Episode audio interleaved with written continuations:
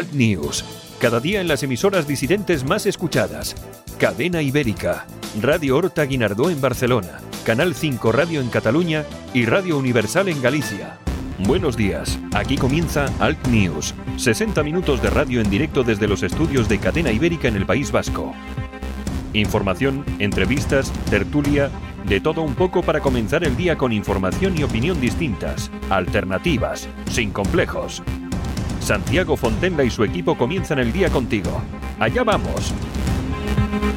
Saludos cordiales, buenos días, aquí estamos otra vez, comenzamos semana, está en la técnica como siempre Javier Muñoz, este que os habla, Santiago Fontela. Nos espera un tiempo de radio interesante y por supuesto, por supuestísimo, gracias por habernos escogido. Eh, un saludo muy especial para todos nuestros oyentes en Radio Horta Guinardó, Canal 5 Radio en Cataluña y también Radio Universal en Galicia.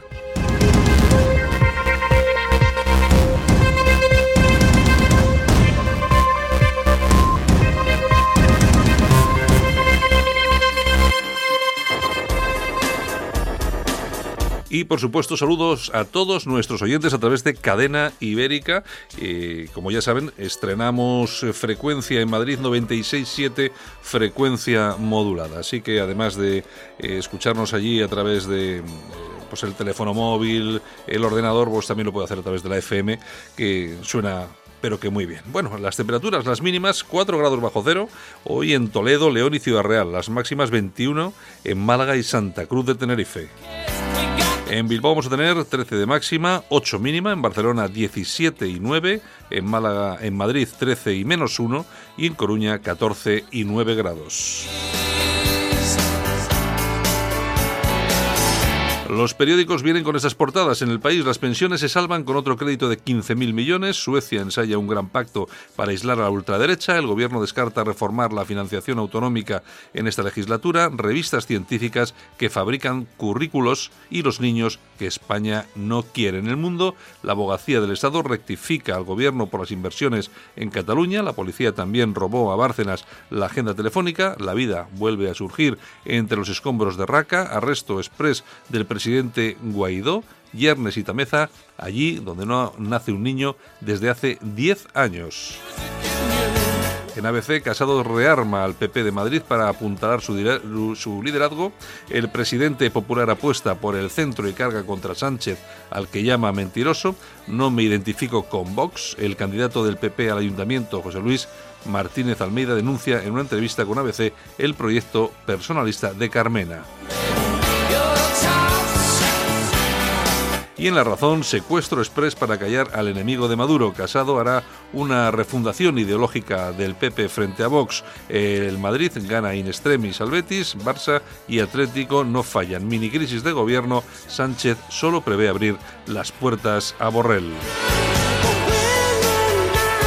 Lo dicho, vamos a comenzar. Estamos en Al News, noticias e información alternativas aquí en Cadena Ibérica. Saludos, bienvenidos, buenos días. En Repsol no nos ponemos etiquetas. Por eso ahora te ofrecemos también electricidad. Porque somos energía. Toda la energía que tú necesitas, sea la que sea y estés donde estés. Infórmate ya de nuestra nueva oferta de electricidad y gas natural en el 911 88 66 o en la luz de Repsol.com y benefíciate además de los mejores descuentos en carburante. Alt News, un espacio para el análisis de la actualidad, las entrevistas más incisivas y las tertulias más comprometidas. Yolanda Morín, buenos días. Buenos días. Bueno, así no vas a escuchar, ¿eh? Nada, nada, Javier me tiene aquí. Quiere seguir que después de una semana he estado aquí calladita, calladita otra vez, ¿no? Oye, una semana que hemos estado eh, fuera de fuera de, fuera de juego, fuera de órbita, ¿eh? Ay, señor, cuánto algunos lo habrán agradecido. seguro, dalo, dalo por seguro que sí. Algunos le habrán sentado muy bien. Pues buenos días, buenos días a todos que no he dicho nada. Pues nada, oye, si te parece empezamos y vamos con, con, eh, con la revista de titulares. Si bueno, oye, ya sabes que el día 1 de enero eh, desapareció una chica en, en Lanzarote. Sí. Bueno, pues han detenido hoy a su, a su marido, uruguayo. ¿Por, ¿por qué? Mm, pues no se sabe. La chica sigue desaparecida, pero hay indicios de, de algo y, y lo han Mm. detenido, no se sabe el- nada más. Y el marido uruguayo. Uruguay Oye, y tú- ella paraguaya. y ella paraguaya. Eh, Tú fíjate cómo son las cosas desde primeros de año, eh, todos los casos que ha habido de agresiones sexuales, de... Todas de inmigrantes. cual, todas de gente que no es de Mm, aquí. exactamente. Mm, Uno, claro, luego te dicen, es que lo importante no es de dónde se es, sino que, eh, eh, que es el hombre el que tal. ¿no? Sí, lo, claro. lo lo importante, lo importante al final del año va a ser lo siguiente, que eh, hay personas como Yolanda Couceiro que está haciendo una contabilidad muy exhaustiva, sobre todo en, en Twitter, que ya lo he visto, y al final del año va a decir, eh, vamos a ver, es que si estos no estuvieran aquí, pues no estaríamos hablando de esto, sino que estaríamos hablando de esto otro que es mucho más pequeño. Exactamente. En vez de mm, 100 agresiones, igual han sido 10. Exacto, entonces eh, ese tema va a ser lo que va a ser. Bueno, En fin, bueno, pues cuando quieras empezamos. pues venga, vamos con la revista de prensa. Vale.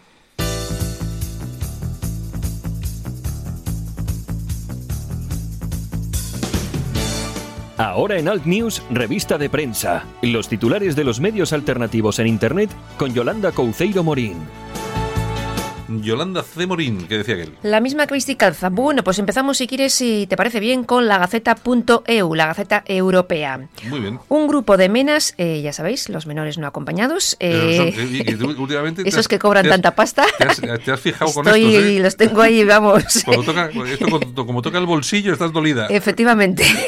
Venga. Pues un grupo de menas intenta denunciar al centro donde estaban acogidos por la supuesta mala calidad de la comida. Bien. No te lo pierdas. Tú fíjate, es que es increíble. Aquí- Vie- Vienen, encima que le das de comer, dicen, Eh, no, no, eh, vamos protestan, a ver. no, no, pero es que lo- 20 se fueron a una comisaría de un pueblo de Zaragoza, de Mayandía, y querían denunciar. Los policías les dijeron que no podían denunciar y tal. Bueno, al final les convencieron, les Hace- llevaron otra vez al hace centro falta- hace falta tener cara. Eso, esto, y se amotinaron, ¿eh? No te lo pero, pierdas. Pero claro, pero es que es el indicativo de este tipo de gente lo que, lo que piensa cuando viene aquí. Claro. Vamos a ver, que le tenemos que dar la comida que ellos quieren porque sí. No hay que Porque- darles visa oro. Porque tienen derecho, pero, pero, pero, esto- ¿pero ¿qué se piensan? ¿Cuántos ciudadanos españoles que viven por debajo del umbral de la pobreza tienen que ir a los contenedores a buscar comida? Bueno, Y estos, mira, protestando porque igual en vez de jamón de jabú les han dado paletilla.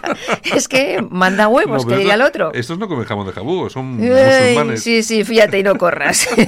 fíjate y no corras. Bueno, seguimos, infohispania.es. Venga. Y aquí tenemos, pues bueno, un artículo de Luis Barros eh, titulado Lágrimas de cocodrilo, mm, perdón, de cochinillo, donde le da un repaso a Irene Montero y nos cuenta, bueno, cómo ha, reaparecido después de esa baja por maternidad que viene muy sectaria y rebotada. Bueno, Así que os lo recomiendo en eh, Info lo, lo que es, que no sé si alguien se había hecho ilusión de que esta gente era muy normal, pero bueno. Sí, sí, sí, sí, sí. ¿Qué más? Los ultrillas, la voy a llamar la ultrilla esta. Mm. Bueno, nos vamos al diestro.es y tenemos a la abogada Giovanna Carril, eh, que es abogada eh, que defiende únicamente a hombres maltratados Mm. y hace una pregunta a las feministas. Creo que tienes tú el audio, ¿no? Vamos con ello. Venga.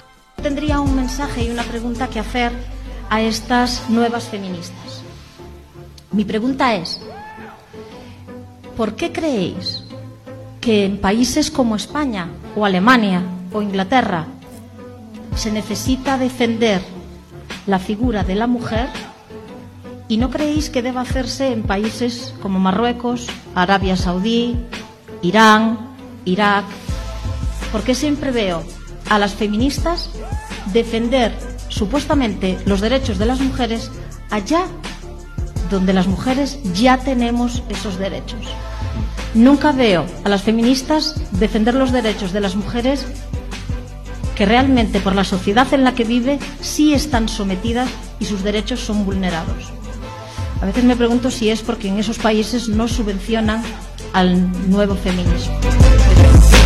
Efectivamente, eh, es cuestión de dinero. Claro, al final eh, uno se pone a pensar y dice, pues claro, es que igual es la pasta, igual es la Muchas pasta. lo que- subvenciones, mucho dinero, mucho igual- dinero. Igual es eso de lo que estamos hablando. A mí no, me, no me extrañaría nada y seguramente que acierta esta mujer. ¿Cómo, Exacto. se- cómo se llama, dices? Pues se llama Giovanna Carril. O sea, eh, ¿que es española o...? Sí, sí, sí. eh, ah, ah, ah. Bueno, Bueno, hombre, el acento tenía español. Yo, pero lo de Giovanna, igual era, yo que sé, Argentina o así. Pero También. bueno. Oye, que en Argentina hay mucha, mucha buena gente eh, dedicada a denunciar todo esto de la ideología de género Sí, sí, y tal sí, igual, y además con mucho argumento, etcétera, etcétera, etcétera. Bueno, bueno, nos vamos, seguimos con alertadigital.com. venga, vamos allá. El buenismo le salió caro. Un inmigrante de Costa de Marfil mata de 28 puñaladas a un hombre que la había acogido en su casa. Resulta que había discutido con él. Esto Esto surgió en Jules en Francia, y bueno, pues eh, el hombre le dijo que se fuese de casa. Pero ¿qué pasa? Que este hombre, el muerto, trabajaba en una ONG de inmigrantes. Mm. Y claro, a este pobre se lo había llevado a su casa y mira tú, va y le apuñala. Al final, esto es lo de siempre. de estos casos hemos hablado alguna vez, ¿eh? De estos que acogen. Sí, además, bueno, además yo creo que. Welcome refugees. Y además detrás de todo esto seguramente que hay alguna otra cosa más. pues posiblemente, posiblemente. en fin, bueno. seguimos. Ramblalibre.com. Vamos con el digital de Enrique de Diego. Pues un inmigrante eh, mata a una española en Fuengirola. En lo que va de año, lo que habíamos hablado, pues eh, el 100% de las agresiones a mujeres por violencia de género eh, han sido cometidas por extranjeros. Este era de origen alemán, tenía 42 años y bueno, Vamos a ver, vamos a ver, porque a mí cuando me dicen eso de origen, alemán... Eso, eh, suena raro, ¿no? Vamos, vamos a ver de qué, de qué país del Magreb es, de, verdad. claro, es que cuando dice, no, el español, ¿cómo que el español? Pero si es marroquí o si es... De origen, de, origen, de origen. Una cosa. Bueno, ¿qué más? La tribuna del País Vasco.com. Vamos con el digital de Raúl González Zorrilla. Zorrilla, exactamente. La Unión Europea regala 10 millones de euros a investigadores españoles para estudiar el Corán. No te lo pierdas. Según Il Giornale, el dinero viene del Consejo Europeo de Investigación, formado por investigadores, bueno, empeñados en defender que el Corán ha tenido un gran impacto en Europa a lo largo de la historia. Para blanquearlo. es, Dinero, para blanquearlo cuando todo el mundo sabe. 10 pues millones. Claro, 10 millones de euros, casi nada, ¿eh? para estudiar el Corán. Eh, pero vamos a ver, al final, si es que esto eh, no hace falta darle muchas más vueltas. Yo me recuerdo el, aquel pequeño documental que publicó Ger Builders, me parece que se mm. llamaba Sumisión, me parece que era, o, bueno, y eh, bueno, eh, vamos a ver, es que son eh, son documentales, yo creo que hay dos documentales producidos por Ger Builders, y bueno, uno, y el otro era Van, Teo Van Gogh, que lo asesinó un marroquí por hacerlo, que son, son mm, muy pequeños documentales que, que tienen 7, 8 minutos, y que no hace falta leerse el Corán, si ya lo de, con ver esos 7 minutos ya sabes lo que es el Corán. Cuatro no, puntos. No hace falta estudiarlo, ni 10 millones de euros. Otra cosa es que esos 10 millones de euros se utilicen, lógicamente, que es lo que van a hacer, para blanquearlo. Claro. Eso es otro tema. Y para hacer millonarios algunos. Exacto. ¿Qué más? Bueno, casoaislado.com. Venga. Cataluña dará más de, mil, eh, de 14.000 euros al año a cada familia inmigrante sin cotizar a la seguridad social. Bueno, es que no hace falta que coticen, se los dan así porque sí. En el País Vasco destinan este año 470 millones eh, a las famosas RGIs para estas ayudas, que significa que cada vasco, incluidos niños, vamos a tener que soltar algo así como 215 euros cada uno. ¿no? Bueno, pues mira, un detalle. Pues un, detallito, un detallito. Pues nada, pues seguimos. Acabamos, Yolanda, que nos Bueno, pues nos vamos con las toñejas y los aplausos. toñejas. ¿Para quién? Pues para todos esos antifas que están dando caña a los eh, seguidores de Vox en Cataluña. Y aplausos. ¿Y aplausos a quién le vamos a dar? Pues a Rajaf Al-Kunun. Dios mío, Dios mío, Dios mío lo que viene aquí. Pues es la joven saudí que ha renegado del Corán, que ah. tras un periplo por diferentes países, pues al fin ha acabado en Canadá y de momento está segura, porque ya sabes que cuando reniegas del, del, Corán te matan. Oye, lo, único bueno que ha hecho últimamente el Justin Trudeau este, el presidente canadiense, que es que es un, es un elemento es un elemento de agarrarte que no hay curva. Bueno, Yolanda. Pues esto es todo. Pues nada. Ya veo que tiene mucha prisa. Sí, sí, porque tenemos, eh, nos vamos a Galicia. Y, vamos a Galicia y luego nos vamos a no sé dónde. Un por, montón. por recuerdos a los gallegos, a los catalanes, a todo España. Besitos desde Bilbao. Venga, hasta luego. Adiós.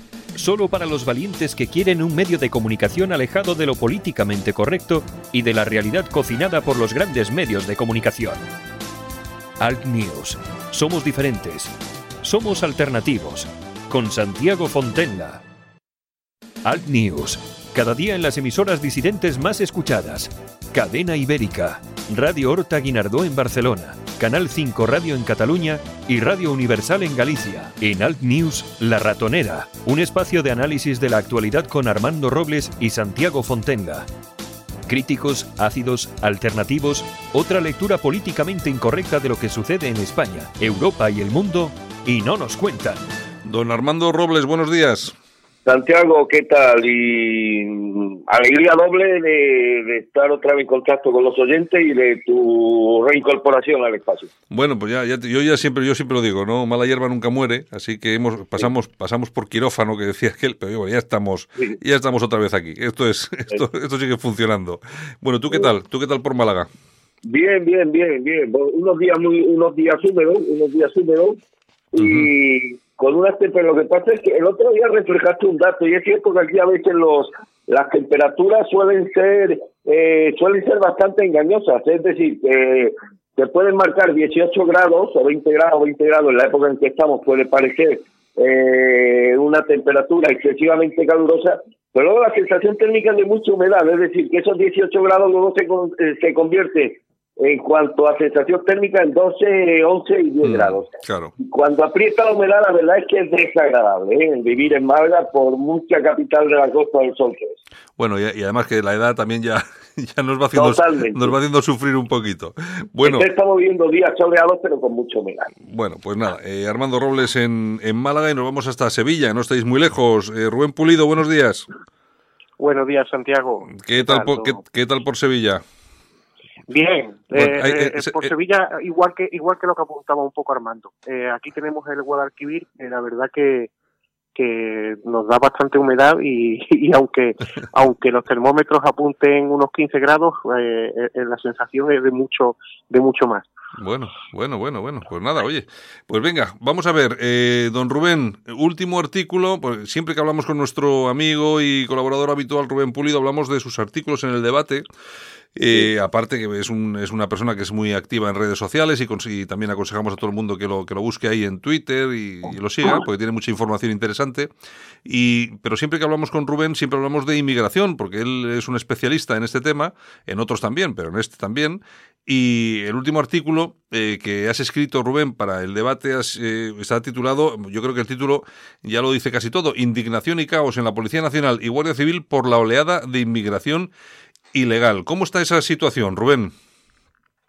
Pues esa situación eh, eh, está, como, como bien dice el título, ¿no? un poco indignante para los, para los agentes, porque eh, no solo por la falta de efectivo, sino porque están haciendo frente a una oleada migratoria sin precedentes con medios con medios materiales del siglo pasado entonces carecen de medios adecuados, eh, falta de personal, el caso omiso por parte del Ejecutivo y entonces todo se transforma en, todo lleva a una a una a una desidia que no les permite trabajar como como ellos merecen porque al fin y al cabo mm, quien vela por nuestra seguridad no debería de estar en esta situación. Tú fíjate, Armando, cómo son las cosas que recoge Rubén en su artículo, que según los eh, varios investigadores de, relacionados con asuntos de, lo que estamos hablando, eh, de, un, de unos arrestos que se produjeron hace ya unos días y tal, eh, vamos a ver, resulta que cada inmigrante paga 2.000 euros por, cada uno por su pasaje en la patera para llegar, para llegar hasta España cada patera, beneficio económico para los tipos que organizan todo esto, de unos 25.000 euros por patera. Eh, eh, ¿quién, ¿Quién es el que puede pagar 2.000 euros eh, por un viaje de este tipo? Porque claro, estamos hablando de personas, o por lo menos es lo que nos cuentan, ¿no? Que llegan de África, son gente pobre, no tienen dónde caerse muerto, pero ¿cómo tienen 2.000 euros para pagar un, un billete de estos? Está claro, hay una, hay una imagen, supongo que Rubén y tú la habréis, la habréis visto en redes sociales, eh, la verdad que tiene su punto divertido. Es un grupo de numerosos inmigrantes al bajar de la embarcación. Están todos, pero todos sin excepción, comprobando sus móviles, llamando, tecleando y tal. Y hay una frase muy ilustrativa, dice, lo olvidaron todos menos sus móviles. es decir, que sí, que parece claro que quien puede pagar un pasaje de 2.000 euros y ponerse y satisfacer las expectativas de estas mafias encargadas del traslado de estos colectivos, pues no está precisamente en las peores condiciones que luego las ONG y los grupos progresistas nos quieren, no quieren vender. Yo le querría preguntar a Rubén si esa falta de medios, que por desgracia es real, que tienen los cuerpos y fuerzas de seguridad del Estado, responde a ese objetivo deliberado, deliberado de no poner demasiadas trabas a la entrada ilegal de inmigrantes a nuestro país.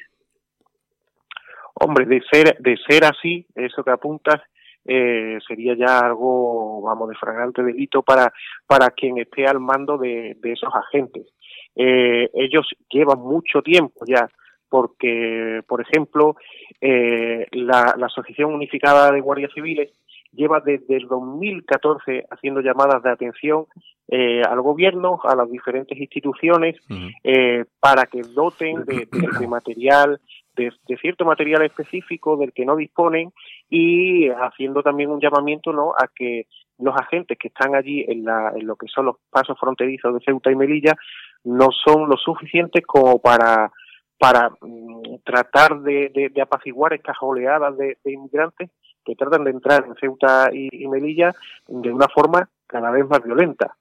Entonces, no creo, no creo que vaya a ir por ahí el asunto porque ya sería de tener muy, muy, mala sangre eh, el tener a los agentes en estas condiciones eh, para tratar de favorecer eh, la invasión que estamos viviendo en estos últimos meses. Hmm. Ahí, eh, Rubén, hay un dato en el, artículo que escribes en el debate, punto es, que me ha llamado especialmente la atención, porque recoges, hay unas declaraciones de la asociación de un sindicato, que es la SP, que es un sindicato policial, en el que, lógicamente, arremete contra las ONGs, cuestión esta que hasta hace muy poco nos parecería algo así como de ciencia ficción, pero y además porque aportan un dato que es increíble, y es que eh, ellos dicen eh, si no me equivoco, o si por lo menos yo no lo he entendido, lo, he eh, entendido mal, es que en Libia hay más de un millón de personas, de subsaharianos, que se encuentran concentrados en las costas de ese país para alcanzar, eh, a través de las ONG de turno, es decir, los buques taxi, etcétera, etcétera, suelo europeo. ¿Es así? Sí, es así. A ver, el comunicado de, ellos no tiene ya unos meses y, y, apuntaba no sobre todo cuando el proveedor, por decirlo de alguna forma, eh, oficial de, inmigrantes de Europa era Libia, ¿no? Ahora se está trasladando un poco hacia, hacia Marruecos. y, y, sí que también eh, eh, he oído ¿no? que, que, que ese volumen de inmigrantes que, que había en Libia poco a poco se está desplazando hacia Argelia y hacia las fronteras con, con Marruecos, porque ahora mismo, y, y, y, solo un vistazo, ¿no? Hacia, hacia la última situación del Mediterráneo apunta claramente a que Marruecos ahora es el nuevo, ese nuevo proveedor de la inmigración ilegal para Europa. Pero sí, cuando emitieron ese comunicado, eh, no solo lo apuntaron ellos, sino que medios, eh, medios en Libia ya lo han apuntado. Lo que pasa es que esto es como todo. Hay, hay información que se pierde, información que no llega, porque este, este comunicado de, de ASP, del sindicato policial, eh, tiene ya un par de meses y nadie eh, se ha hecho eco de, de, de, ese apunte ¿no? que, que, que, has, dicho antes acerca de las ONGs, porque ellos denuncian, ellos eh, señalan esas ONGs como auténticos taxis en el Mediterráneo y se preguntan eh, cómo si un patrón de una patera es detenido nada más llegar aquí a, a España con a lo mejor medio centenar de inmigrantes, como una ONG se le permite llegar al puerto de Valencia con más de 600 inmigrantes y aquí no pasa nada. Efectivamente. Eh, entonces eso, la, sí, sí, sí que, sí que hubo ese, ese volumen de inmigrantes y, y hace también pocos meses filtré un vídeo en el que se veía cómo en Argelia ya había como 5.000 inmigrantes esperando a cruzar las fronteras de Marruecos para llegar a nuestro país. Entonces, ese volumen de inmigrantes se va moviendo en función de dónde de dónde se ubiquen las ONGs y, de dónde sea más fácil para las mafias eh, llevarlos a Europa.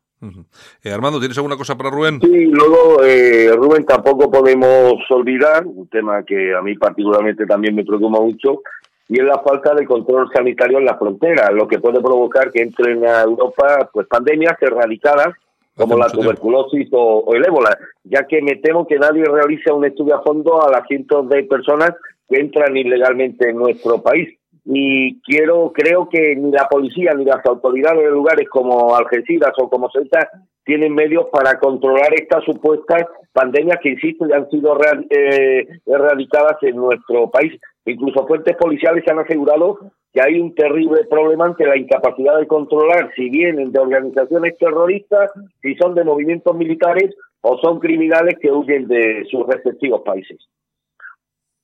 Sí, por un lado está ese problema que, que apuntas, porque incluso incluso se llegó a apuntar de que había ciertos simpatizantes de Boko Haram en el, en el Aquarius, eh, y, y, aparte de eso, de que no sabemos eh, si están entrando aquí un, un grupo, y no solo ya, no es que nos vayamos a Nigeria, sino que, que como apunté también hace aproximadamente una semana, eh, eh marroquíes ya están formando parte de esas de, de, de, ese, de, esos grupos terroristas. Entonces el problema lo tenemos más cerca de lo que parece. Y, y, ya también se vio hace unos meses un ejemplo de cómo un, una persona que había cometido varios delitos en Marruecos estaba en Málaga sin ningún tipo de problema. Entonces, es eso, eso demuestra toda esa evidencia de que el control es totalmente nulo o de que no se facilita documentalmente a los agentes de la policía de, aquello que, que debieran tener en, sus archivos para que, para que estos inmigrantes eh, problemáticos no entren en nuestro país. Y luego, en torno a las enfermedades, no ya solo el desconocimiento por parte de los agentes, obviamente ellos no tienen por qué tener un conocimiento sanitario eh, excesivo, eh, pero ya mm, hace también eh, el año pasado ya me apuntaban algunos técnicos sanitarios del Servicio Andaluz de Salud que algunos menores llegaban en condiciones extrañas y que ellos mismos, eh, algunos de estos técnicos sanitarios, por su juventud o por su inexperiencia ante cierto tipo de enfermedades, no eran capaces de determinar eh, de qué provenían ciertas fiebres o ciertos estados de malestar en algunos de los menas que estaban en, los, en los centros. Entonces, todo, todo este escenario es muy peligroso, eh, no no hay que obviarlo de ninguna manera y es, y es, y es peligroso. Es, por, un lado las enfermedades y por otro lado el terrorismo. Ya estamos viendo lo que están pasando. Los últimos actos terroristas ha habido marroquíes eh, en esos actos en esos actos terroristas. Entonces, Sí, bueno, un descontrol, un descoteo voy a decir. Sí, porque eh, fíjate, las, las dos últimas, el, el, el, último atentado, vamos a llamarlo así, no sé, sería otra cosa mucho peor, pero bueno, el último atentado donde eh, degollaron, asesinaron a dos, a dos turistas, que eran, no sé si eran suecas o eran finlandesas, no sé exactamente. Bueno, eh, ahí había, lógicamente, todos los implicados eran marroquíes, incluso había uno que estaba muy relacionado con, con España. Yo, ahí, como no hay ningún tipo de, de control, no sabemos exactamente qué es lo que está llegando y, lógicamente las enfermedades no hace falta eh, decirlo que incluso dentro de los de los no sé los propios las propias asociaciones de, de medicina de médicos de organizaciones profesionales etcétera etcétera están muy preocupadas con todo lo que está llegando esas enfermedades no solamente que nos llegan ya eh, de, los, eh, de, los, de los territorios de África etcétera etcétera sino también desde Hispanoamérica y tal pues con el no sé hay un tipo de enfermedad que lógicamente aquí nunca hemos padecido y que ahora resulta que estos los médicos en, en, los hospitales, en, bueno, en todos los servicios de salud se están enfrentando y se la están encontrando. Nunca, nunca había ocurrido eh, algo así. En todo caso, bueno, el problema está ahí. Nosotros lo seguiremos eh, tratando porque creo que es importante. De todas formas, yo sigo apuntando que lo que comentabas antes, Rubén, lo, eh, decíamos hace tiempo, estaba ese millón de personas esperando en, en Libia, ya, pero las personas al final van donde pueden pasar y ese millón de personas si no está en Libia, eh, todos tranquilos que estarán en Marruecos porque las, las autoridades marroquíes tampoco van a hacer muchos ascos para utilizarlos como presión a España, que es lo que hacen usualmente. Eh, es lo que sucede, ¿no, Rubén?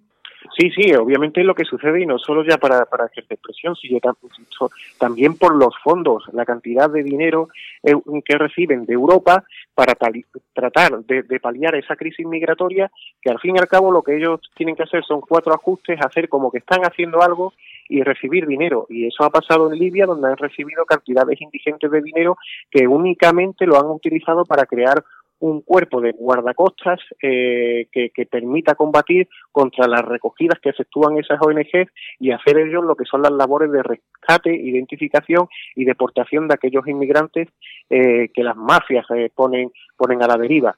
Entonces aquí en Marruecos es lo mismo. Ahora mismo Marruecos está recibiendo una cantidad de dinero increíble para tratar de paliar un poco eh, esta crisis migratoria, pero eh, se aplicarán ciertas medidas porque Argelia ya ha aplicado algunas algunas medidas, se aplicarán algunas medidas no, pero al fin y al cabo ya sabemos lo que hay detrás de todo esto y se hará la vista gorda, harán como que están haciendo algo y al final no están haciendo eh, no están haciendo nada.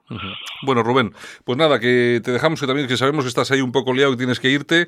Y nada, para agradecerte que como siempre que estés con nosotros aquí en, en Cadena Ibérica y la próxima, tu próximo artículo, tu próximo análisis, pues lógicamente lo compartiremos también aquí. Ya sabes que esta es tu casa, ¿de acuerdo? Perfecto, cuando pues, queráis. Un, pues, abrazo. un abrazo. Nosotros, nosotros continuamos en un momento, que estamos también con Armando Robles. ¿Qué, ¿Qué pensamos cuando nos dices que con línea directa tienes el mejor seguro al mejor precio? Te lo decimos con dos palabras. Llegas tarde. Llegas tarde. Llegas tarde. Llegas tarde. Llegas tarde. Llegas tarde. Impresionante. Todos lo saben. Línea directa. Siempre las mejores coberturas. Siempre el mejor precio. Garantizado. 902-123-197. 902-123-197. Consulta condiciones en línea directa.com. Una compañía Banquinter. Alt News, una visión alternativa a la imposición de lo políticamente correcto.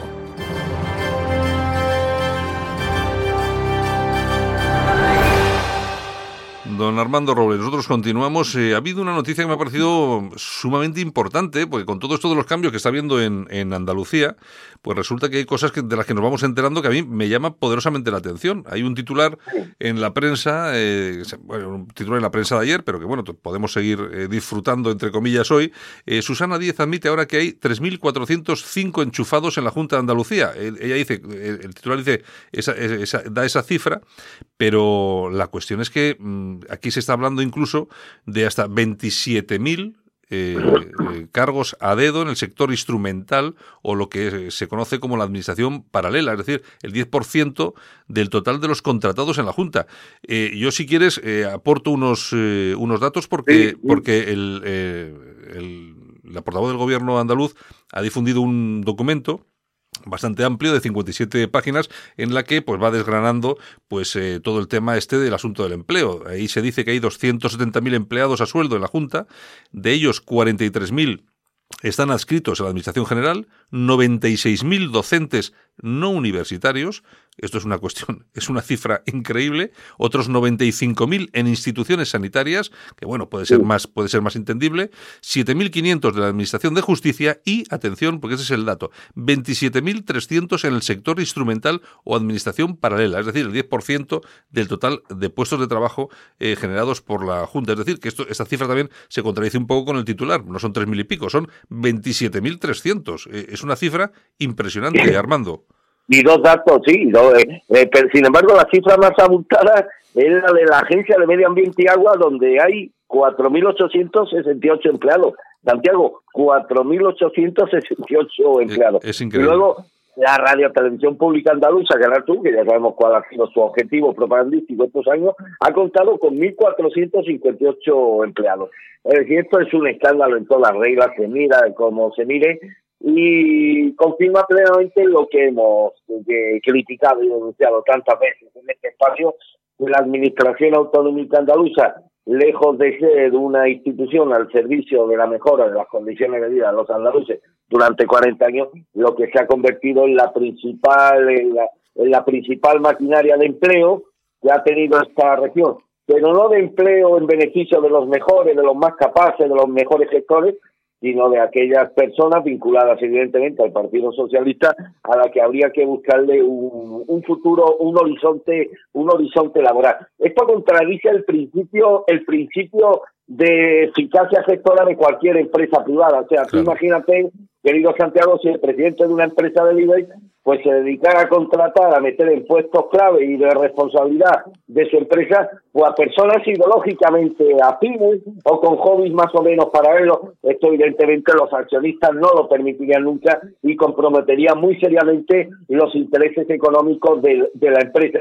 En cualquier empresa seria merecedora de ese nombre, pues los directivos públicos que son elegidos pues los resultan, resultan siempre elegidos por concurso público, abierto y transparente por un periodo determinado de X años, pero sobre todo entre, entre personas con experiencia y formación acreditadas para el desempeño del cargo y además que tienen que estar sujetas a una evaluación continua de su desempeño. Aquí lo mismo vale un enchufado para un roto que para un descosido, es decir, tenemos el caso del candidato a la alcaldía de un municipio de Málaga, por ejemplo Torremolino, mm. que no se ha cumplido la expectativa de que resultara de salir del alcalde o alcaldesa y hay que buscarle un puestecito en la Junta. Bueno, pues en este caso da igual enchufarlo en la Agencia de Medio Ambiente, en la Fundación Andalucía Emprende, en la Radio Televisión Andaluza o en la gestión de, de agraria y pesquera.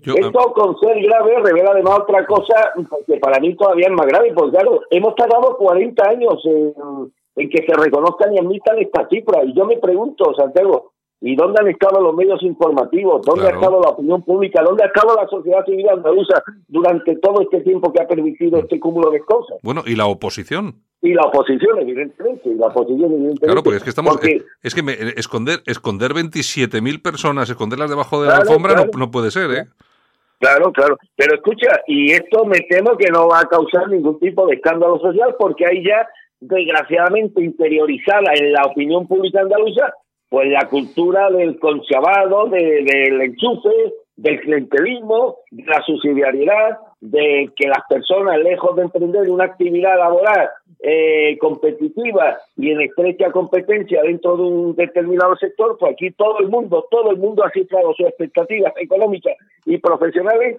eh, lograr un enchufe en algún en algún puesto de trabajo a, a poderse vinculado por alguna con alguna administración política tanto de la a, nivel autonómico como a nivel local. Claro cuando se tiene interiorizada esta cultura del trabajo pues al final resulta muy difícil que este tipo de cosas despierten la indignación por lo menos un periodo reflexivo dentro de la de la opinión pública de, de andaluza en este caso. Yo me imagino que, vamos a ver, eh, políticas de este tipo van a existir en todas las comunidades eh, autónomas, estoy absolutamente claro, pero yo creo que con la catalana, en la vasca, yo creo que ocurre eh, aproximadamente lo mismo, pero lo del andaluz ha sido un verdadero escándalo. Estamos hablando de unas cifras, estamos hablando de unas, de unas cifras, claro, luego estamos hablando del, del voto, el voto preso, el voto no sé qué, claro, es que como no, la gente tiene su, tiene su futuro ahí, que le han buscado su puesto de trabajo, ya por no hablar del PER y todo ese tipo de cosas. Al final ocurren cosas que son absolutamente increíbles. De todas formas, a mí, fíjate eh, lo que te digo, Armando, yo no quiero ser pesimista, pero a mí me parece que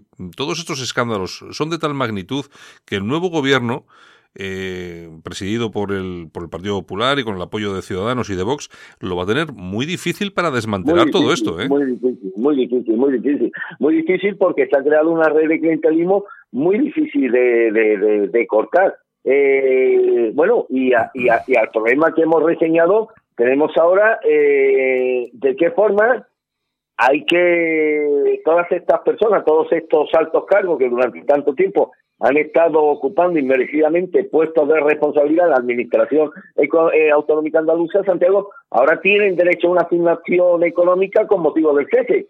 Y, esto es otro dispendio que tendrán que asumir los andaluces. Pero aquí el clientelismo se ha impuesto como cultura política, pero ya no solamente en, el, en la administración autonómica, sino incluso en los ayuntamientos. Yo te puedo contar el caso, Santiago, del ayuntamiento de Torremolinos, presidido durante 20 años por el Partido Popular, que parecía que había instaurado una especie de chiringuito que era imposible desbancar electoralmente al Partido Popular con un alcalde con cuestionadas formas democráticas como ha sido Pedro Fernández Monte, que es cuagenario, bueno, pues el Partido Popular de Torremolino, el Ayuntamiento del Partido Popular, consiguió una plantilla municipal de funcionarios municipales que de personas que directa o indirectamente dependían del ayuntamiento de 5.000 personas. Estamos hablando de un pueblo de la provincia de Málaga, 5.000 personas. A estas 5.000 personas tú añades sus respectivas mujeres, sus hijos, sus hijas, sus hermanos, sus padres, sus madres. Pues al final ahí había una base electoral basada en intereses económicos que era prácticamente imposible de desmontar en una en unas elecciones en unas elecciones municipales. o sea que me temo que esto que ha hecho la Junta de Andalucía, que todo y que muchos ya sabíamos y demás, pero forma parte de una forma muy peculiar de interpretar la política como medio de vida que se ha generalizado a otros segmentos de las administraciones andaluzas en el ámbito local y en el ámbito de las diputaciones provinciales. Bueno, y otra de las noticias importantes que hemos tenido durante el fin de semana pasado ha sido el, la designación de Díaz Ayuso y Martínez Almeida como candidatos del nuevo PP en Madrid. Eh, ¿A ti qué te ha parecido el nombramiento de esas dos personas? A mí me parece que son... Que es un, me ha gustado. Me gusta el perfil de los dos. Hombre, que te diga? Me gusta el perfil de los dos. me, merece me, me, me gusta Díaz Ayuso, una eh, periodista que además ha estado vinculada a información deportiva durante algún tiempo en Gol Televisión. Eh, son Ambos son padristas, evidentemente no podía ser de otra forma, o sea, personas de la máxima confianza de Pablo Casado. Oye, y responden al perfil de dirigentes del PP que tanto hemos reclamado en este espacio, es decir, personas desinhibidas, patriotas, sin complejo, que sean capaces de asumir pues eso que esas cosas que provocan tanto tanta indignación en un sector creciente de la opinión pública española. A mí me gustó particularmente una intervención de Díaz Ayuso en un programa de la sexta con Mamen Mendizábal, donde, claro, fue capaz de refutar los escasos escrúpulos morales de la periodista cuando le quiso hacer el pacto con Vox en Andalucía y esta pues sacó, defendió una retaíla de argumentos bastante convincentes en el sentido, hombre, de que no puede ser un ejemplo de autoridad moral el partido que debía su presencia en el gobierno a lo peor de cada casa, es decir, al apoyo del Proetarra, de comunistas, de separatistas y demás. Fue una intervención valiente que me consta que ha tenido un amplio eco y repercusión en las redes sociales.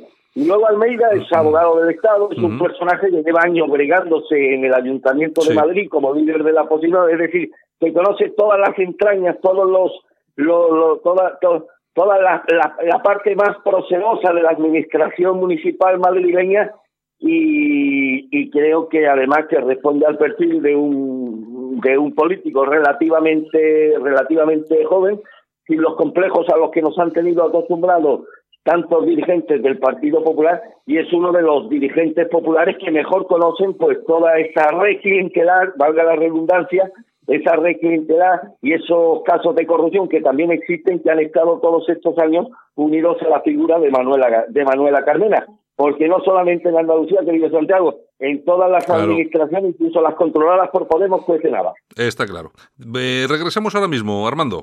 Perfecto. ¿Sabes ese momento en el que llega el portátil que compraste por internet, pero el teclado está en chino? Y reclamas y reclamas, pero parece que el que habla en chino eres tú. Ese. Ese es un momento legalitas. De manual. Desde 10 euros al mes siente el poder de contar con un abogado tantas veces como necesites. Llama gratis al 900-100-662. Alt News, un espacio de radio alternativo. Decías bien, además Armando, cuando afirmabas que es un poco lo que, lo que se estaba pidiendo, ¿no? Un tipo de, de candidato, un tipo de dirigente acorde con lo que estaba pasando. Yo no sé cómo, habrás, cómo se habrán tomado este nombramiento en Vox, pero lo que sí es cierto, yo por lo menos desde mi punto de vista, eh, bueno, que se lo van a poner difícil, ¿eh? Hombre, evidentemente, son personas, además, no olvidemos, eh, Santiago, que el Partido Popular tiene una gran estructura política en la Comunidad de Madrid, es decir, que tiene un importantísimo número de militantes, tiene una gran infraestructura humana, tiene una, una, una organización bastante que prácticamente tiene copado todos los, todo, todas las poblaciones madrileñas, es decir, que cuenta con una gran infraestructura, tanto política como electoral.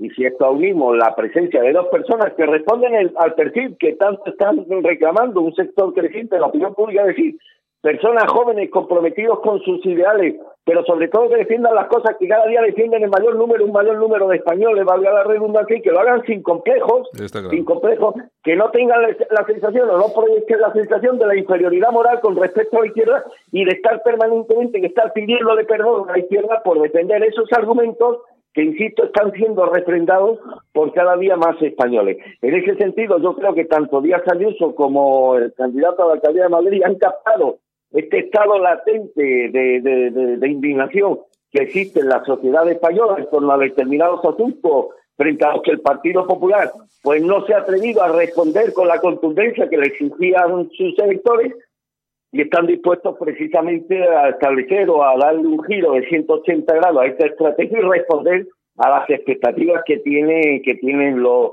los electores de este partido que insisto no veo yo que tengan ahora a partir de ahora la necesidad de votar a otro partido cuando mientras no demuestre lo contrario tanto Ayuso como el candidato a la alcaldía de Madrid pues están sabiendo responder precisamente a esas exigencias que en materia de la defensa de un discurso ideológico y de unos principios están pidiendo, han pedido en los últimos tiempos los electores del Partido Popular en la Comunidad de Madrid y en todos los puntos de la geografía española. Hmm. Hombre, a mí, a mí me, consta que el, que nombramiento de, sobre, vamos a ver, de los dos, pero sobre todo de Ayuso, eh, ha puesto en alerta eh, a, toda a todas las personas vinculadas con Vox, sobre todo a la cercanía de, eh, de la que va a ser la candidata de Vox a la, a la Comunidad de Madrid, que es Monasterio, los ha puesto un poco en alerta porque, claro, resulta que con quien se van a batir el cobre, pues resulta que, no sé, bueno, es una, es una candidata de, de, altura. Yo la he visto, lo que dices tú, en alguna, en alguna intervención y la verdad es que tiene, es muy ágil, tiene mucha capacidad de, respuesta y, tiene las ideas muy claras y muy pocos complejos, que al final es lo que, estaba, es lo que estaba pidiendo un sector de, por lo menos de la derecha, que por fin, oye, que llegase gente joven, que gente que no tuviese eh, ningún tipo de complejo, que hablase con claridad de lo que es España, de lo que es la bandera, etcétera, etcétera, etcétera, y sobre todo que de una vez por todas hiciera frente a ese discurso de la izquierda eh, que nos quieren imponer sí o sí. Y yo creo que con esto se puede lograr. Está claro, y sobre todo representan, están, eh, están en las antípodas tanto una como, como otro, de lo que fue la cultura del sorallismo y del marianismo, Santiago. Entonces, yo creo que nada le hubiera venido mejor a Vox, y en este caso a su candidata por Madrid, a Rocío Monasterio, que tener enfrente a candidatos del Partido Popular que fueran la réplica ideológica de lo que ha representado letalmente para este partido durante tantos años la figura de, de Soraya y de Mariano Rajoy. Pero yo creo que no, que tanto Ayuso como el candidato a la alcaldía de Madrid contrapuntan esa imagen de indolencia, de indiferentismo, de complejos permanentes y representan esa línea nueva de defensa ultranza de valores y principios que son asumidos por los electores del Partido Popular y que y que prácticamente en muchos asuntos en muchos asuntos coinciden con las líneas programáticas de voz ante lo cual bueno pues el electorado madrileño va a estar ante la disyuntiva de decir bueno frente a discursos que tienen una igual respuesta por parte de candidatos de uno y de otro partido pues me decanto con el partido, que por el partido que más posibilidades electorales tiene y el que cuenta con una infraestructura mayor o mejor para hacer frente a la hegemonía política de la izquierda. Bueno, pues ya veremos porque vamos a tener a tener tiempo. En fin, bueno, Armando, oye, pues nada, pues mañana mañana será otro día, si te parece, analizamos un poco también la actualidad, ¿de acuerdo? Pues un saludo y otra vez, bueno, pues mi, mi alegría porque por tu, por tu rápida incorporación, pues, Pues aquí estamos. Y bueno, y recomendamos, por supuesto, a todos nuestros oyentes que se pasen por Alerta Digital, Armando Robles, que es el director de Alerta Digital, alertadigital.com, ahí tiene un montón de información que siempre, siempre es bienvenida. Armando, un abrazo muy fuerte. Un abrazo y hasta mañana, Santiago. Hasta luego. Adiós. Alt News, cada día en las emisoras disidentes más escuchadas. Cadena Ibérica, Radio Horta Guinardó en Barcelona, Canal 5 Radio en Cataluña y Radio Universal en Galicia. ¿Te sientes seguro en Bilbao? Bilbainos, un nuevo partido para recuperar el Bilbao de siempre. Síguenos en Facebook. En Alt News, La Ratonera, un espacio de análisis de la actualidad con Armando Robles y Santiago Fontenga críticos, ácidos, alternativos, otra lectura políticamente incorrecta de lo que sucede en España, Europa y el mundo, y no nos cuentan.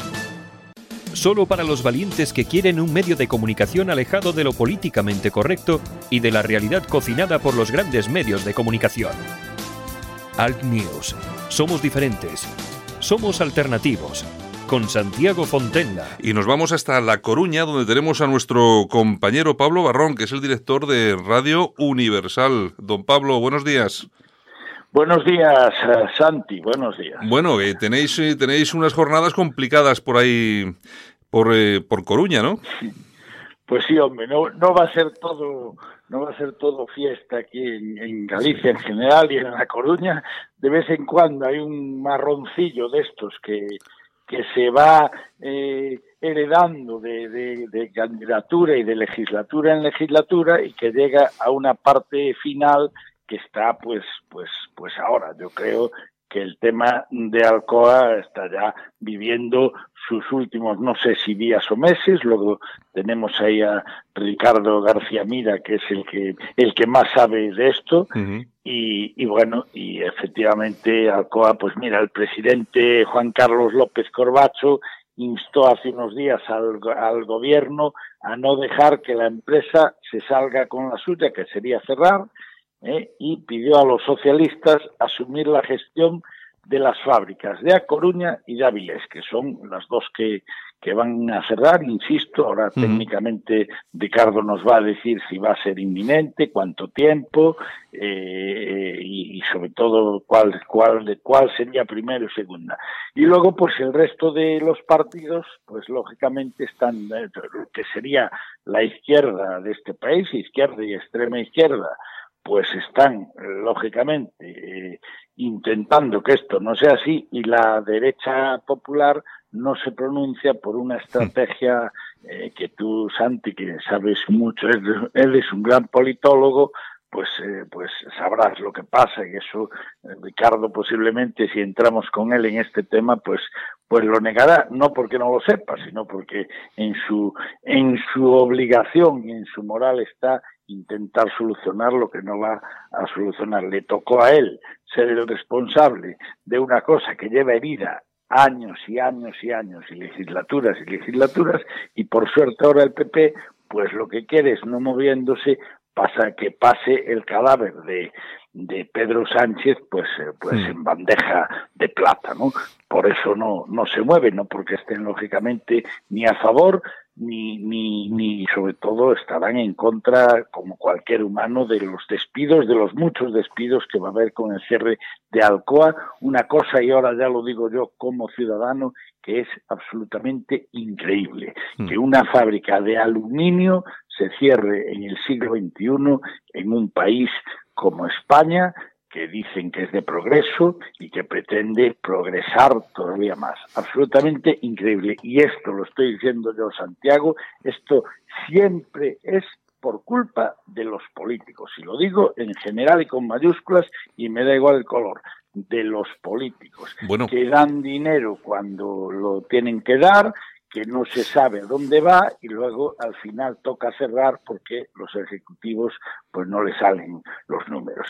Eh, dicho esto, pues eh, pues no sé, yo, pregúntame lo que quieras y tenemos ahí a Ricardo. Yo, yo eh, Pablo, lo que sí, vamos a, vamos a entrar con, con eh, Ricardo García Mira, que es diputado del Partido Socialista por La Coruña. Buenos días, don Ricardo. Hola, buenos días. Bueno, lo que, lo que decía Pablo, que pare- vamos a ver, no puede ser todo albariño y pulpo, y al final, eh, al final eh, siempre que oímos hablar de, Galicia es pues, pues porque, porque, porque nos encanta la, gastronomía, el, tiempo, eh, todo, absolutamente todo, pero de vez en cuando surgen estos problemas, sobre todo en una región que endémicamente viene soportando eh, muchos, muchísimos problemas. Este que estamos eh, viviendo estos días nos ha parecido de una importancia realmente importante. Los eh, coruñeses se han lanzado, bueno, los coruñeses y todos los gallegos se han lanzado a la calle, por lo que parece ser es un despropósito que va a dejar en la calle a miles de, a miles de, de gallegos. Ricardo, ¿cómo- ¿cuál es la situación? ¿Cómo está esa situación de Alcoa y qué es exactamente lo que va a pasar a partir de ahora con esos miles de, de- de trabajadores que pueden verse en la calle? Parece ser que están abocados a ello.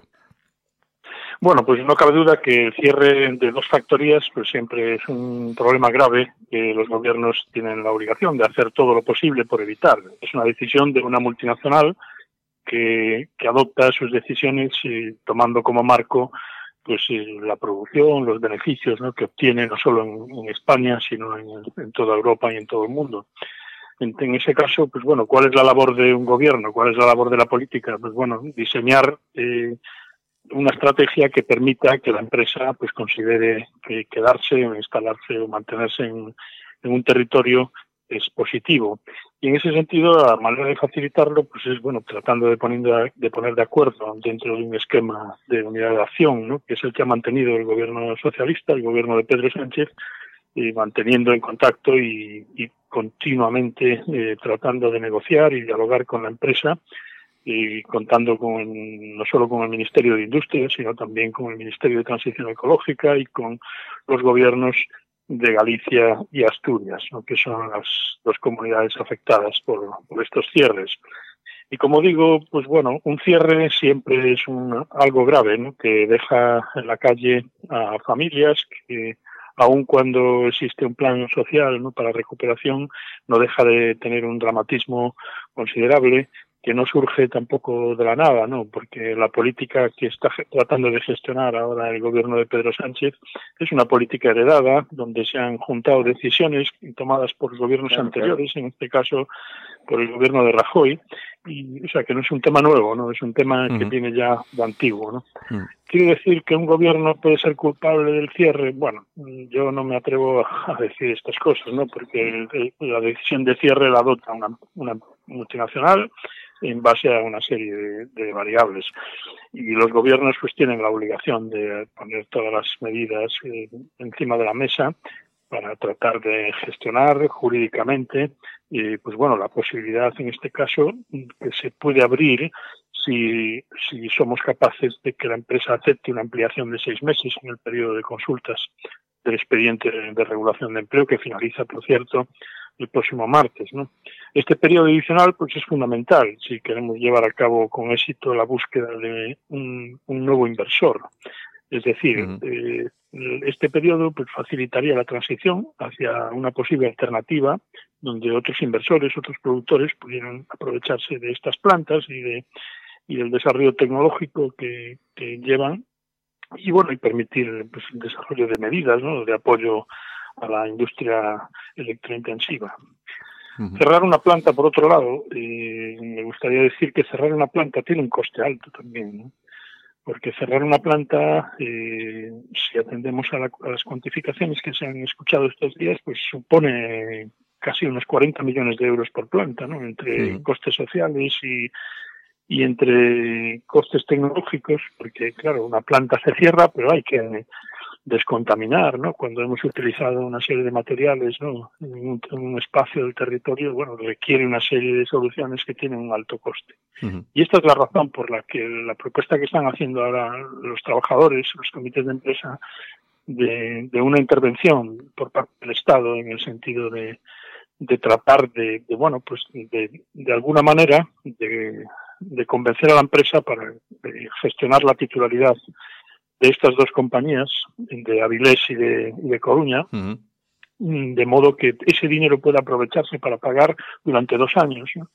y continuar pagando salarios durante dos años y mientras tanto eh, seguir realizando esa transición, buscar un inversor que, bueno que, que, venga con confianza y que bueno pueda comprobar que hay alternativas no hmm. porque bueno, hay muchas variables que lo demuestran. Sí bueno eh, para nuestros oyentes para que lo sepan Alcoa es una empresa estadounidense es una empresa americana es una multinacional americana que está establecida en, en Tennessee. En el año 98 adquirió la mayor parte de los recursos de la empresa de una de las empresas de lo que era el INI eh, que fue Inespal, tiene centros de producción en San Ciprián, Coruña, Avilés, Amorebieta, Alicante, Sabiñánigo y también en Noblejas. Y es considerada, eh, se considera así, por lo menos en los sectores económicos, como una empresa del sector armamentístico, a pesar de que estemos hablando de otras cuestiones, porque eh, uno de sus principales clientes son las fuerzas de defensa y, varios ejércitos, ejércitos del mundo. Es decir, es una empresa, estamos hablando de un tipo de, empresa muy, muy concreta y muy importante.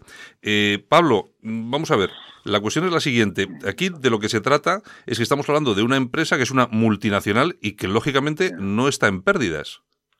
No, claro, claro. Mira, a mí lo, lo que más increíble me, parezca, me parece es que en el siglo XXI no haya un fondo de inversión, no haya empresarios del aluminio, que en España hay cuatro o cinco familias que están multimillonarias, no lo siguiente con el sector del aluminio, que no haya nadie que se le pueda eh, vender o como se tenga que decir para sacar esta situación adelante y que no haya absolutamente eh, ningún problema con los trabajadores y sobre todo una empresa que como bien decías tú no va no da pérdidas ni las ha dado nunca ni las va a dar mientras que el mundo sea mundo. Eso es lo primero lo que yo eh, como analista desde fuera y conocedor un poco de lo que son los fondos de inversión y las multinacionales y los, los sectores en los que se quiere invertir, es lo primero que me extraña, que nadie haya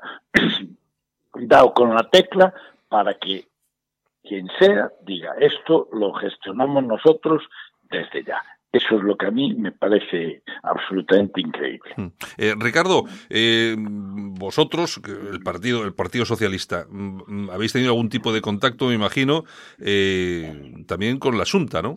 ¿qué, opinan? ¿Qué dice Feijó? Bueno, claro que hay un, contacto con la Junta y, y en principio hay una voluntad tanto por parte del Principado de Asturias como por parte de la comunidad autónoma gallega, pero bueno, si bien no hay la misma disposición en tratar de estar en la primera línea y como comentaba antes Pablo, pues claro, eh, algunos políticos son más responsables socialmente que otros, que prefieren ir viendo desde la barrera cómo, cómo va patinando el adversario y eso sí que me parece irresponsable desde el plano de, de la política, tanto la empresa, Alcoa, como las comunidades autónomas que tienen responsabilidad en sus territorios deben de poner toda la energía y deben de trabajar sin descanso, con discreción y con responsabilidad para encontrar una solución a estos cierres. ¿no? Y al fin y al cabo lo que se trata desde la política es de garantizar que el empleo se mantiene y que la actividad industrial pues bueno, pues es factible. Es cierto que Galicia y Asturias, bueno, son dos territorios que siempre hemos estado así en, en la esquina noroeste ¿no? de, de la península en el tercio norte y donde los costes a veces, bueno, se multiplican por distintas circunstancias y muchas empresas se ven tentadas para desplazarse y, actuar ¿no? en, otros lugares. Pero ahí es donde, donde se ve la eficacia de un gobierno, ¿no? cuando es capaz de compensar ¿no? esos costes con otro tipo de beneficios, está abaratando los costes eléctricos. Y en ese sentido el gobierno bueno, pues ha aprobado un Real Decreto el pasado mes de diciembre de medidas urgentes para impulsar la competitividad económica en este sector. y ahí define por primera vez lo que es el estatuto del consumidor electrointensivo y establece bueno un compromiso de regular las medidas de apoyo a estos consumidores, ¿no? De manera que puedan reducir sus gastos en electricidad. Porque aquí de lo que estamos hablando es, claro, que se cierran unas plantas, pero lógicamente no se cierran porque sí, sino que todo ese, esa producción se va a otros centros de, de, producción, para la redundancia, de esta misma multinacional. Es decir, es decir, el, eh, la cuestión no es que se deja de producir, sino que simplemente se cierran esas fábricas. Claro, eh, vamos a ver, cualquiera, es lo que decía ahora mismo eh, Ricardo, que claro, lógicamente Galicia, pues sí, la tenemos en el noroeste, pues quizá igual está un poco apartada y tal, pero bueno, yo creo que ahí es un poco la cintura de los políticos, es la que tiene que saber eh, situar a, este, a este tipo de empresas en eh, pegarlas al terreno, hacerlas, y además yo pienso que es muy importante este tipo de empresas, las multinacionales, hacerlas parte de la comunidad, es decir, que llegue un momento en el que sea todo uno y que sea prácticamente imposible que una empresa pueda de un día para, de un día para otro decir, eh, me voy. Yo no sé, ¿hay algún tipo de apego social a la empresa? Eh, Pablo en, Coruña o simplemente es una empresa y, ya está? O, simplemente ha sido algo más que eso? Hombre, yo creo que sí que hay apego en La Coruña a, esta empresa porque, es, porque hay muchos trabajadores, muchas familias van a pasar ahora eh, muchos problemas cuando se concrete el cierre y claro, claro, hay, hay una, es una de las seis o ocho empresas que tiene Galicia que como gallego, incluso como español, te da mucha pena el que, el que se tenga que cerrar. ¿Por qué nos ha tocado a nosotros la lotería y no a otras eh, factorías que tú las has nombrado y me has quitado, por cierto, a mí la narración, la narración del cierre, eh, porque no a otras, porque nos tiene que tocar a Galicia y a Eso sería, o sea, eso que me lo expliquen a mí también, no, no García Mira, que, que el hombre bastante tiene con intentar apañar todo esto, pero algún político distinto, incluso algún ejecutivo de traje Hermes, a ver que me digan a mí por qué tiene que ser Galicia y Asturias. Oye, has comentado una cosa, Pablo, y es que has dicho que la derecha estaba desaparecida. Bueno, de la derecha, has hablado de Ciudadanos y Vox han desaparecido. No ha habido, no se han pronunciado sobre esto. Y al, final, los partidos políticos no son solamente para hablar de, de, cositas de esas que, gustan tanto, ¿no? De, España y de España y de España. Yo creo que esto es España, ¿no? Es, eh, intentar salvar los puestos de trabajo de la gente. Sí, mira, yo hoy me fui a la, manifestación y efectivamente vi que estaban, pues eso, todo lo que sería el, el, la izquierda, la izquierda, ¿no? Mm. Faltaba el PP, lógicamente, para mí eh, el PP es el único que debería estar y la salida de Vox y Ciudadanos, no sé si, no sé si totalmente real o como estrategia, porque es muy difícil de saberlo, es que como no están en ningún tipo de gobierno en Galicia, pues que, pues que lógicamente no tienen por qué definirse de momento. Esa es la disculpa de los, de los pequeños. Y, yo, y sobre todo ahora en, en periodo electoral, que como sabes ya están, aunque no sea oficialmente todavía campaña, ¿no? Y el PP, pues eso lo he dicho yo y lo mantengo, que es una estrategia clarísima que va en el ADN del Partido Popular, que, que, con el antiguo, con el último presidente Mariano Rajoy, se lo achacaban a él lo de la bandeja con la cabeza del enemigo, pero ya viene muy, muy de atrás y se mantiene, por lo que veo. Pero eso, insisto, no lo ha dicho Ricardo, ni lo dices tú, no sé lo que pensáis, eso lo digo yo. Sí, bueno, eh, yo, yo, no sé, Ricardo, yo, yo pienso exactamente igual. Ricardo no le puedes preguntar eso, Santi. bueno, yo creo que yo creo que, hombre, vamos a ver, quien está ahora en el gobierno, Pedro Sánchez y su equipo, eh, yo creo que están haciendo lo que tienen que hacer y ahí tiene que haber también un mínimo de confianza. Y aquellos partidos, eh, como es el caso de, de Marea, ¿no? que que bueno, tienen un pacto con el gobierno, un pacto de, estabilidad, un pacto de, bueno, pues de, lo que queda de legislatura, pues o sea, tienen que arrimar el hombro también en lo que se refiere a dimensionar mejor mm, su confianza, ¿no? Porque, claro, si nos encontramos con, con críticas o peticiones de dimisión o no sé, no sé, yo creo que hay que ser responsable y si estamos todos juntos, ¿no? Que es el modo que ha propuesto el gobierno, al igual que lo ha hecho con otras industrias como Femex o como o como esta otra como Vestas, donde han trabajado dentro de ese esquema de unidad de acción, ¿no? y han mantenido un contacto constante con la empresa y con los gobiernos eh, comunitarios y ahora estamos teniendo también contacto con la alcaldesa de Avilés y con, y con el alcalde de La Coruña y con los representantes de los trabajadores para tratar de llevar esto pues eso, a un puerto que, convenga y que, bueno, con medidas que, que mitiguen los impactos más negativos que puede suponer el cierre. Hmm. Y, y, otra cosa que no hemos comentado ¿no? y que tiene que ver con la responsabilidad de la empresa es, bueno, hasta qué punto una multinacional puede recibir las cantidades de dinero ¿no? que, ha recibido. de dinero vamos a hablar ahora, sí, sí. Que han recibido tan solo en el año 2017 150 millones de euros y el año anterior otros 150. Eh, entonces tiene que rendir cuentas, ¿no? Para reciben dinero para mejoras tecnológicas, para para modificar eh, sistemas eh, de plantillas y mejorar sus procesos de producción y al final te encuentras con que la decisión que hacen, o sea, no hacen nada, no incorporan ningún tipo de mejora tecnológica y, y, llevan al cierre. Mm. Entonces, ¿qué pasa con ese dinero? Tendrían que devolverlo, ¿no? entonces, Hombre, es que eh, estamos hablando de una...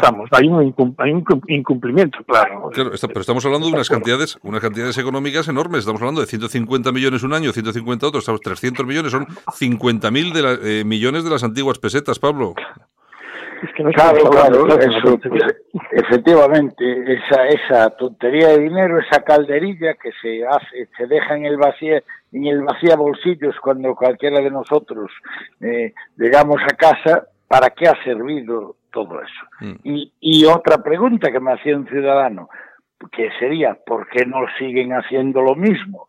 que no sirva para nada, por lo menos a nivel ciudadano, pero no lo cierran, que mm. es la otra gran pregunta. bueno, es que eso, ya es más, eso ya es más complejo, porque hay mantener, ahí, mantener ahí el tema. Pero bueno, a mí, a mí es que, pero vamos, no solamente, yo creo que no solamente es este caso, que es el que vivimos ahora mismo en La Coruña, con, esos miles de puestos de trabajo que están ahí en, peligro, lógicamente, pero es que eso lo, lo llevamos viviendo en, España desde hace, bueno, desde, yo creo que desde siempre. hemos estado alimentando multinacionales que cuando han visto que adelgazaba el, el caballo, pues eh, han embalado y, se han ido. Y nos hemos quedado, pues, eh, pues bueno, eh, tontos y sin novia. yo creo que ha sido algo, algo, yo creo que ha sido algo normalizado y muy usual en este, en este país, Ricardo. Bueno, yo creo que las empresas han recibido muchas facilidades para instalarse en nuestro país y siguen recibiendo, como es lógico. Pues bueno, quien gestiona el dinero público pues debe utilizarlo para facilitar que exista empleo y este empleo sea de calidad y bien retribuido y que sea lo suficientemente eficiente como para como para ser competitivo con otras industrias en, un esquema de, libertad de mercado como nos movemos a nivel internacional. Entonces bueno ahí es la responsabilidad ¿no? del gobierno facilitar a las empresas pero también tiene el gobierno tiene derecho a exigir a la empresa su propia responsabilidad no incluso llegado el caso a intervenirla no porque vamos no sé yo si recibo una subvención para llevar a cabo una actividad y no la realizo o realizo la mitad, pues bueno, lo lógico es que me venga el Estado a, a, intervenirme y, tomar medidas ¿no? Eh, respecto a, mi comportamiento. Pues este es, este es el comportamiento que está teniendo la empresa, arrogante y además, eh, bueno, pues mm, sin tener en cuenta todos estos factores. ¿no? Entonces, bueno, claro, todos estamos ante un gobierno que es, claro, es un gobierno pues eh, que tiene muchas alianzas y y bueno, cada vez tenemos más gobiernos de estas características, ¿no? y esto en cierto modo es una fortaleza desde el punto de vista que refleja la pluralidad de la sociedad, pero desde otro punto de vista es una debilidad, porque las empresas se aprovechan de estas debilidades para sacar más beneficio de, la, caja pública. Está claro. Bueno, eh, pues yo, si os parece, vamos acabando. Eh, Pablo, yo no sé si tienes alguna cosa más que te gustaría destacar o...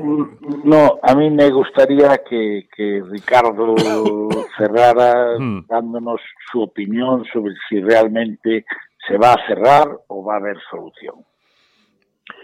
Bueno, la, la, información que yo tengo es que se están haciendo todos los esfuerzos durante a lo largo de este fin de semana y a lo largo de mañana eh, para conseguir, y hay una vía probable de conseguir esa, ese retraso, ese, ese, alargamiento del plazo de seis meses que permitiría realizar una transición más justa y una transición eh, más, eh, más eficiente hacia futuros inversores, ¿no? sin, sin que los trabajadores bueno, lleven la peor parte.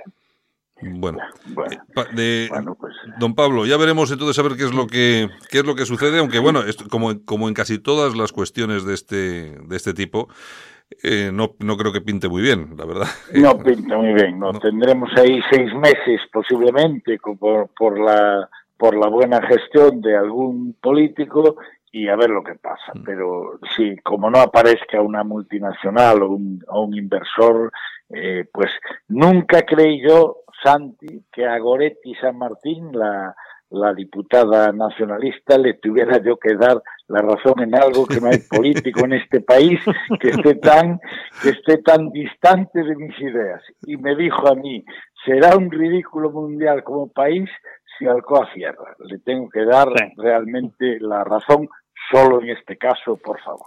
Bueno, oye, pero cuando, cuando, se, tiene, cuando se tiene la razón, se tiene, ¿eh? O sea, las cosas son como son. Pues muy bien, eh, pues Ricardo García Mira, que es diputado del Partido Socialista por La Coruña. Gracias por estar con nosotros esta mañana aquí en Cadena Ibérica para tratar el tema de ese cierre de Alcoa ahí en La Coruña que preocupa a tantos, a tantos miles de, de gallegos, ¿de acuerdo? Gracias a vosotros. Muy bien. Y nada, y Pablo Barrón, que es director de Radio Universal, que es con nuestro compañero. Y pues muchas gracias por estar con nosotros. Y, bueno, a ver qué tal, cómo evoluciona el tema. Lo seguiremos de cerca. Ah, exacto, seguiremos informando y nada, gracias a ti, ya sabes dónde estamos y, lo que sea. Muy bien. Venga, Pablo, hasta luego. hasta luego.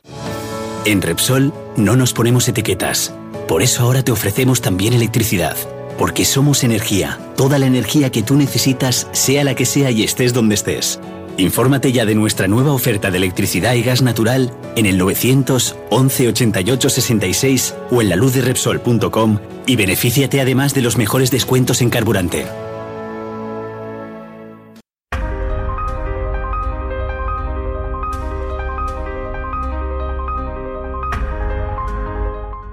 Pedro Ángel López nos trae las efemérides del día. Es tiempo de repasar la historia de España en Alt News. Pedro Ángel López, buenos días. Muy buenos días.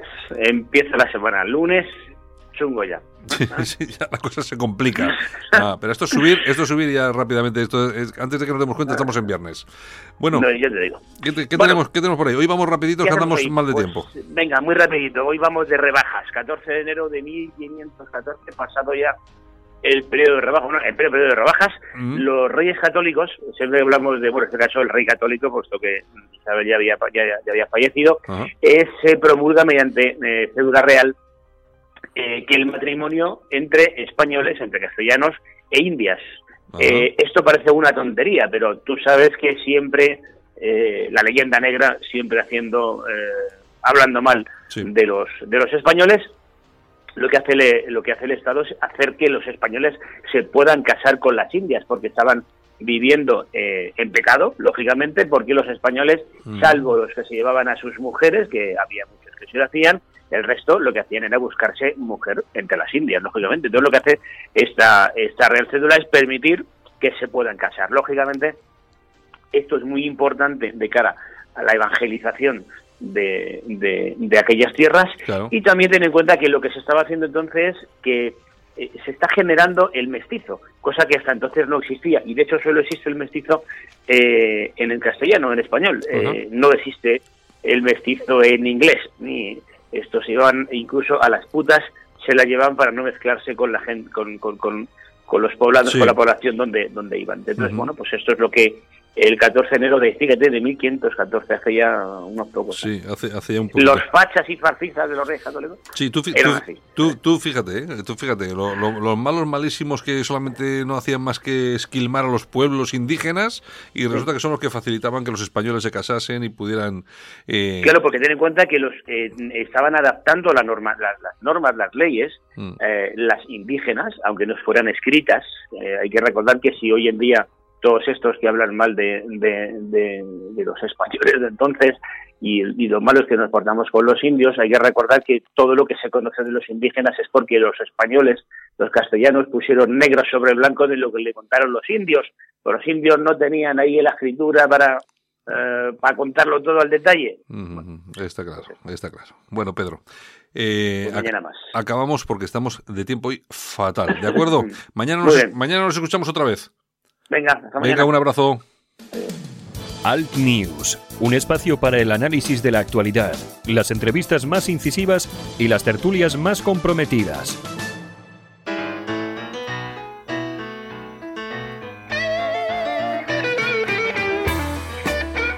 Y hasta aquí hemos llegado. Saludos súper cordiales. Javier Muñoz de la técnica, este que os habla, Santiago Fontella. Mañana regresamos aquí en Alt News en Cadena Ibérica, Radio Horta Guinardó, Canal 5 Radio en Cataluña y también Radio Universal en Galicia. Un saludo, hasta mañana, chao.